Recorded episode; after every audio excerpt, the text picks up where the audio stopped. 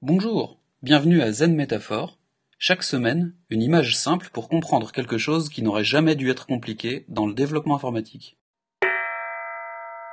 Épisode 9, indexation dans les bases de données. Étape logique juste après l'épisode 8 sur la manière de ranger et chercher des données. Et je pense que c'est le meilleur moment de rappeler le but de ce podcast qui est de faire comprendre via des images un concept assez compliqué sans vous emmener dans les petites astuces d'implémentation ni prétendre être une autorité sur le sujet. On parlait dans l'épisode précédent de ranger des livres et d'aller les chercher. Les seuls outils qu'on se donnait étaient un ensemble d'étagères et quelques règles non écrites. J'aime bien chercher les règles non écrites parce que c'est tout ce qui permet de clarifier et parfois de remettre en cause l'existant pour créer de nouvelles opportunités. On voulait donner un ordre de rangement à nos livres, et on en a longuement parlé, mais on n'a pas parlé de l'ordre sur les étagères. On suppose que la personne qui range ses livres ne se posait pas la question, ou plutôt qu'elle avait une réponse toute faite, probablement de haut en bas du meuble, de gauche à droite par étagère. Si c'est vous qui savez, qui rangez qui cherchez, ça marche. Mais bien sûr, il faut prévenir les autres personnes qui pourraient vouloir faire les recherches également. Sinon, ils ne trouvent pas le livre, c'est dommage. Voire pire, ils rangent un livre à la mauvaise place, ils ne respectent pas votre contrainte de rangement, et donc toutes vos optimisations de recherche sont fichues. Deuxième problème, deuxième non-dit, on se basait sur le fait que la seule information disponible c'était la tranche du livre, le titre et l'auteur. Mais en fait, on n'est pas obligé. On peut faire un papier qu'on scotcherait à côté de notre étagère pour expliquer le système de rangement, par exemple par éditeur, par catégorie, par couleur de tranche si ça vous chante. On va regarder ce que font les bibliothèques. Ça existe depuis longtemps, ils ont tenté plein de bonnes idées ils ont fini par s'accorder sur un standard, et j'imagine qu'il est plutôt impressionnant puisqu'ils réussissaient à ranger et à retrouver très vite des ouvrages sans la facilité de l'informatisation. On a des allées rangées par des thèmes, qui ont des sous-catégories, on colle à chaque livre une référence unique, et on souhaite toutefois que ce soit facile à naviguer quelle que soit la manière dont nos lecteurs veulent aborder leurs problèmes. Mais pour ranger physiquement, on peut le faire que d'une seule façon, on n'a pas des copies infinies de notre bibliothèque physique.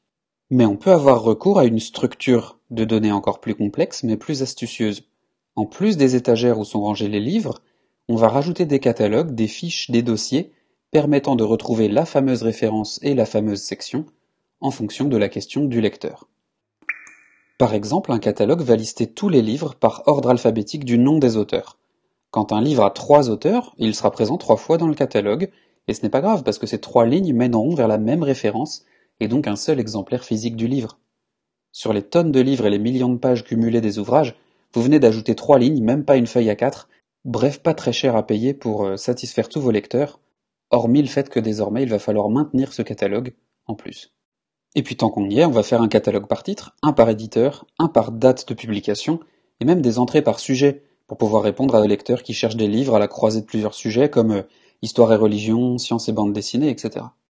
La structure de données est plus complexe, les contraintes sont beaucoup plus fortes, mais les possibilités qu'elle ouvre sont vraiment plus puissantes. Et ces catalogues papier, ils ont un nom. Alors maintenant presque tout est informatisé, mais avant on appelait ça des fiches d'index. Et c'est tellement utile que de nombreux livres de référence ou aussi un ou plusieurs index en fin de livre permettant de retrouver le contenu dedans. Index est un mot que vous avez peut-être déjà entendu au sujet des bases de données. J'y consacrerai peut-être un épisode, mais a priori vous venez déjà de comprendre comment ça marche, et surtout vous venez de comprendre pourquoi un index est souvent très bien, c'est pratique pour la recherche, mais qu'il a toujours un coût, c'est-à-dire d'écrire et de mettre le ou tous les catalogues à jour, et que parfois on choisit de ne pas payer ce coût parce que ce n'est pas assez utile, par exemple de faire un catalogue de livres en fonction des prénoms des personnages principaux et secondaires.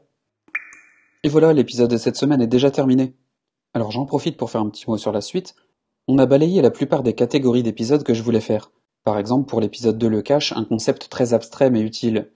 Pour l'épisode 4, Priorité des règles CSS, un sujet très simple mais plein de pièges à démystifier un par un. Un sujet business avec l'épisode 5, un sujet philosophique avec l'épisode 6, et puis quelques pièges ou astuces de Ruby on Rails avec les épisodes 3 et 7. Avec les épisodes 1 et 8, j'ai visé à dédramatiser un sujet qui inquiète beaucoup dans les premières années d'école d'informatique, ou quand on fait de l'apprentissage en solo sur les livres ou internet. Dans la vraie vie, ils n'ont pas besoin de faire aussi peur que ça, puisqu'on utilisera les constructions d'un langage de programmation, ou dans des bibliothèques ou frameworks populaires, bref quelque chose qu'on va vraiment très très rarement recoder soi-même. Par contre, qui sont très bonnes à connaître pour la culture. Mais la culture, c'est très bien pour connaître des choses soit très précises dans votre domaine, soit complètement ailleurs, qui vont vous inspirer et vous donner des idées. Un peu comme Léonard de Vinci regardait la nature pour toutes ses inventions. C'est juste que liste chaînée et structure de données, Je trouve ça très dommage que ce soit des grosses barrières à l'entrée alors qu'on pourrait tout de suite commencer à apprendre sur des sujets plus amusants. Bref, par la suite, je vais essayer de tourner régulièrement sur ce genre de domaine. Je suis tout à fait preneur de vos retours sur Twitter, zen underscore m4, pour me dire je préfère les sujets où on voit à peu près un ou deux mots de vocabulaire, je préfère les sujets business, etc. Et encore une fois, merci et à bientôt. Le tout doux du jour, c'est d'aimer votre problème, mais pas votre solution. Ça consiste en un conseil business et aussi un conseil technique, c'est-à-dire, il faut aimer suffisamment votre approche pour pouvoir tenir le coup, la défendre quand il y a un débat, etc. Mais il faut accepter de changer d'avis, ça sert à rien d'être têtu. En termes business, ça veut dire d'aimer le problème de ses clients, d'être très attaché à le résoudre, mais en même temps, si votre solution n'a pas de sens business ou pas de sens pour eux, de la lâcher tout de suite, ça sert à rien de continuer. Idem pour la technique. Vous avez tenté une approche, c'est très bien, vous êtes allé très courageusement très loin dans cette solution pour voir si elle permettait de résoudre ou pas votre problème. Si vous voyez un blocage, battez-vous un peu pour être sûr que c'est pas quelque chose que vous avez raté ou qu'il n'y a pas une astuce qui peut permettre de contourner le problème et que votre solution marche quand même. Mais si ça convient vraiment pas, lâchez l'affaire, trouvez autre chose.